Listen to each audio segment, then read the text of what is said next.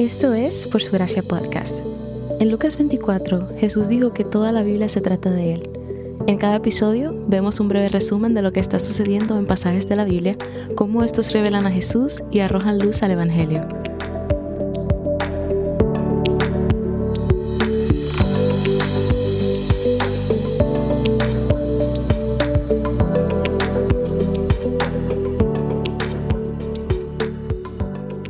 Terminado el tabernáculo, Dios llena la tienda con su gloria, pero su presencia es demasiado santa, por lo que ni siquiera Moisés puede entrar. Entonces, la pregunta que nos deja Éxodo es, ¿cómo puede el Rey del universo vivir en medio de su pueblo, sin que su santidad los destruya a todos por sus pecados e impureza? La respuesta que da Levítico es la expiación. La palabra expiación tiene diferentes significados, pero básicamente puede significar limpiar o pagar un precio de rescate. Para que pecadores entren a la presencia de Dios, es necesario que sean limpiados y que se pague un precio por su pecado. Pero, ¿cómo sucede esto? La respuesta son las ofrendas o sacrificios. Algo a aclarar es que las ofrendas que Dios prescribe en Levítico no deben verse como un intento de la humanidad de apaciguar a Dios o ganarse su favor, sino que son el regalo misericordioso de Dios a la humanidad que les permite ser perdonados, vivir cerca de la presencia de Dios y adorarlo. Pero las ofrendas y sacrificios no solo servían para cubrir los pecados del pueblo, sino que era el modo de adoración de Israel hacia Dios. Las ofrendas en Levítico representan la manera en que el pueblo de Israel era invitado a acercarse y cómo debían acercarse a la presencia de Dios. Por lo tanto, representan también la manera en que cualquier persona debe acercarse a Dios, incluyéndote a ti y a mí.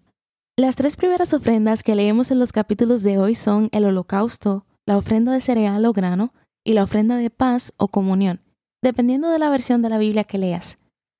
El primer capítulo habla del holocausto, que podía ofrecerse en tres maneras, según los recursos de la persona.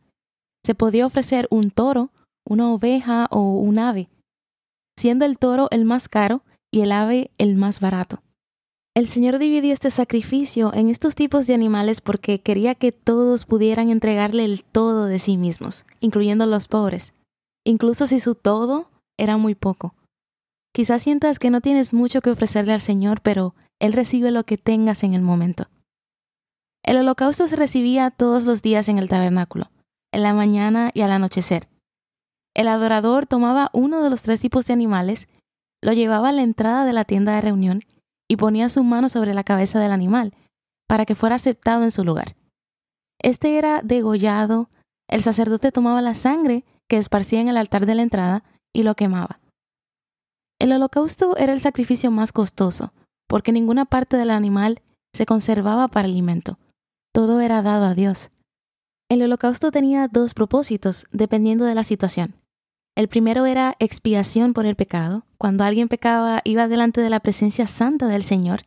Y al entregar el animal y poner sus manos sobre él, esta persona reconocía que su pecado delante de un Dios santo era tan grande que era necesario un pago de rescate completo y costoso.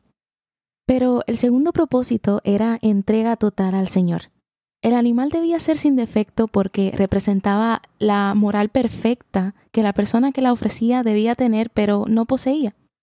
Al ofrecer este animal completo, sin defectos, y poniendo sus manos sobre él, la persona establecía a este animal como su representante, como si fuera esa persona siendo entregado completamente al Señor.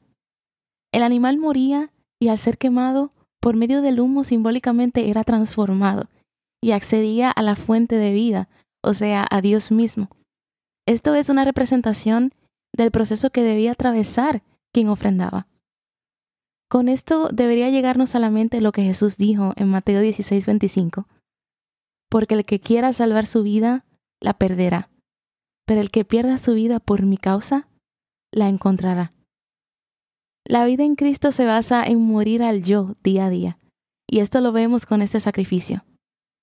En casi todos los párrafos del capítulo 1, Dios dice que este sacrificio es una ofrenda de aroma agradable al Señor. Cuando Dios ve a alguien de su pueblo entregarle todo de sí mismos y menguar, es como perfume grato para él. Parte de la razón por la que Dios estaba tan encantado con esta ofrenda era que venía del corazón del adorador. Había sacrificios que eran requeridos, pero este era voluntario.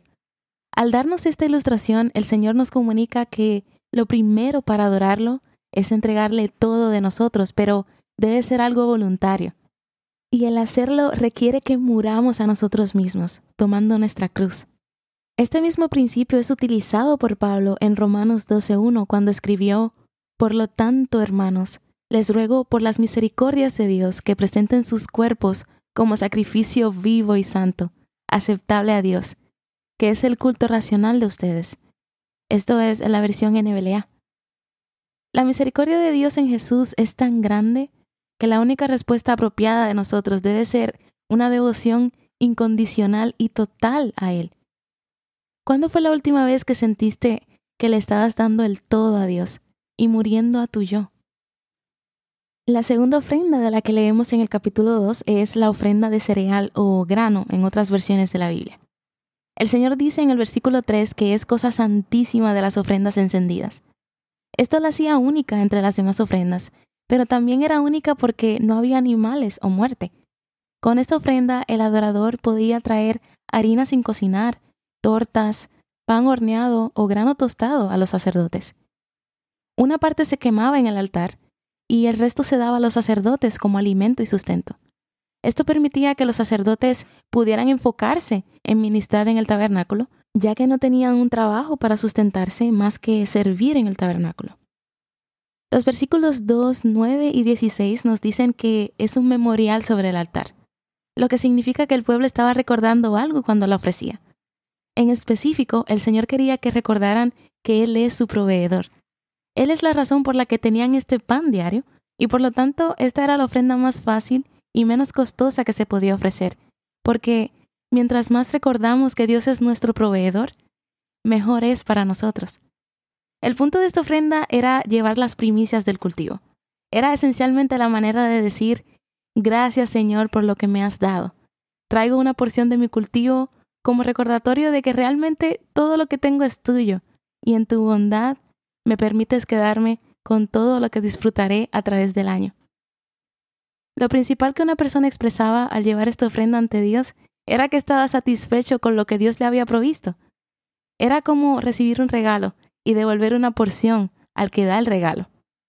El pan era el alimento diario de Israel, así que era un símbolo apropiado de la provisión de Dios. El versículo 11 nos dice que no debía haber levadura en esta ofrenda. La levadura muchas veces representa el pecado, Así como el holocausto debía ser sin defectos, la ofrenda de cereal debía ser sin levadura. El siguiente ingrediente que debía tener era incienso. Esto es lo que recibió Jesús cuando era un bebé. El versículo 2, 7 y 15 del capítulo 2 nos dice que todas estas ofrendas debían tener aceite. El aceite era el símbolo del Espíritu Santo, también de la santidad misma, lo que quiere decir que el servicio a Dios debe estar siempre bajo la santidad. El último ingrediente en la ofrenda de cereal era la sal. La sal servía como preservador. En el versículo 13, el Señor dice que no debe faltar la sal del pacto con Dios. La sal representaba la permanencia del pacto de Israel con el Señor. Al requerir sal en sus ofrendas, Dios les dio una manera de recordarles su compromiso con ellos y también recordarles sus obligaciones como un reino de sacerdotes y nación santa. De la misma manera, Jesús llama a sus discípulos a ser sal de la tierra, en Mateo 5:13. En el capítulo 3 leemos sobre la ofrenda de paz. Esta ofrenda básicamente se trataba de restaurar relaciones rotas y celebrar abundancia. Estaba dividida por igual en tipos de animales según lo que la persona podía ofrecer, ganado, oveja o cabra. Pero esta vez no había opción de ofrecer un ave, lo que comunicaba que restaurar relaciones es costoso. El nombre ofrenda de paz o comunión se debe a que, a diferencia del holocausto, en la que todo el animal era quemado, en esta ofrenda todos participaban y comían de ella en la presencia de Dios, tanto quienes la ofrecían, sus familias y los sacerdotes. Esta comida final es la belleza del Levítico, humanos sentados a comer con Dios. En esta ofrenda el Señor estaba comunicando que luego de ser perdonados, tenían paz en su relación con Dios y podían sentarse a comer con Él. Comer juntos es algo muy importante en el Medio Oriente. A través de la Biblia, sentarse a comer es una señal de amistad, intimidad y una relación de pacto. Abraham era llamado amigo de Dios y tuvo un almuerzo con él en Génesis. Esta ofrenda servía a dos propósitos. Primero, se llevaba como celebración de la relación entre Israel y el Señor, quien era su redentor. Los había rescatado de Egipto y se encontraba entre ellos. Con esta ofrenda lo honraban como su rey. Y segundo, era ofrecida como rededicación al Señor. Cuando alguien quería rededicar su vida a Dios, esta ofrenda era comida con la familia y otros miembros de la comunidad, reafirmando su compromiso con Dios y reconociendo que pertenecían a una familia de pacto que debía amarse y cuidarse los unos a los otros. Este concepto de comida es el que Jesús utilizó cuando estableció la cena del Señor con sus discípulos, quienes somos los miembros del nuevo pacto. Igual que la ofrenda de paz o comunión, la cena del Señor sirve como un tiempo para celebrar la redención que el Señor Jesús ganó por nosotros a través de su sacrificio. Y por igual, cada vez que hacemos parte de esta cena, es una ocasión para meditar y reafirmar nuestro compromiso con el Señor y nuestros hermanos y hermanas en Cristo. Por último, esta ofrenda era casi idéntica al holocausto, pero la diferencia es que de la ofrenda de paz estaba prohibido comer la grasa, porque toda la grasa pertenece al Señor. En aquel entonces la grasa se consideraba la mejor parte de la carne. Así que esta era la manera de Dios comunicar que no solo merece todo, sino también lo mejor. ¿Cómo apuntan a Jesús los pasajes de hoy? Para que podamos estar en la presencia de Dios y ser su pueblo, Jesús cumplió cada aspecto de este sistema de sacrificio.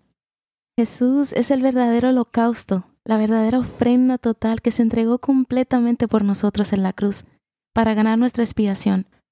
La vida completa de Jesús fue un sacrificio de holocausto desde el momento que se rebajó, dejando su gloria en el cielo y se hizo humano, hasta el punto de hacerse siervo de nosotros y morir en la cruz.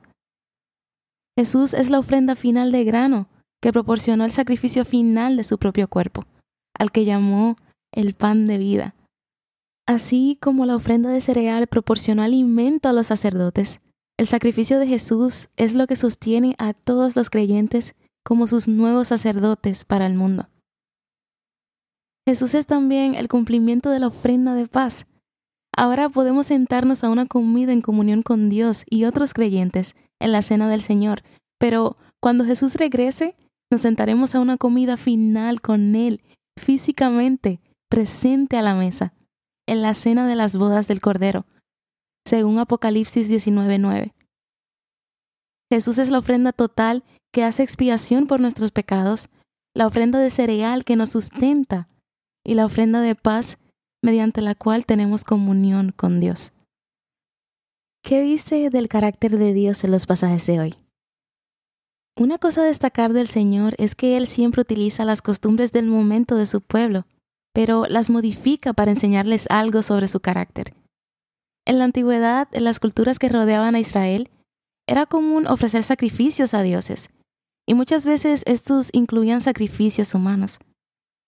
Debido a que Israel estaba familiarizado con estas prácticas, Dios también les instituye sacrificios y ofrendas, pero contrario a las demás naciones, que ofrecían sacrificios a dioses para alimentarlos, apaciguar su ira, manipularlos o ganarse su favor, el Señor es quien les da estos sacrificios como un regalo a Israel, para que puedan permanecer en comunión con Él, para que estén cerca y tener una probadita de la vida en el jardín del Edén, como la tuvieron Adán y Eva antes de la caída.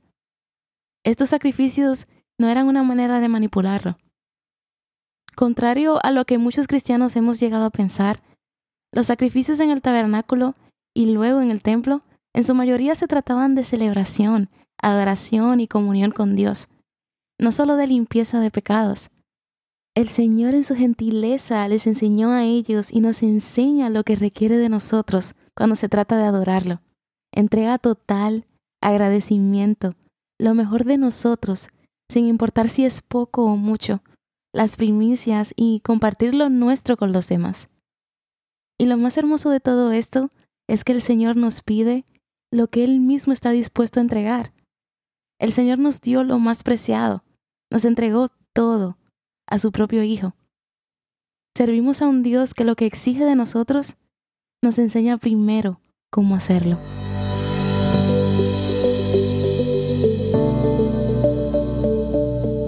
Gracias por escuchar Por Su Gracia Podcast. Por Su Gracia es un ministerio dedicado a estudiar la Biblia con el objetivo de descubrir el glorioso Evangelio de Cristo en todas las Escrituras. Para más recursos, sigue la cuenta Por Su Gracia Estudios en Instagram.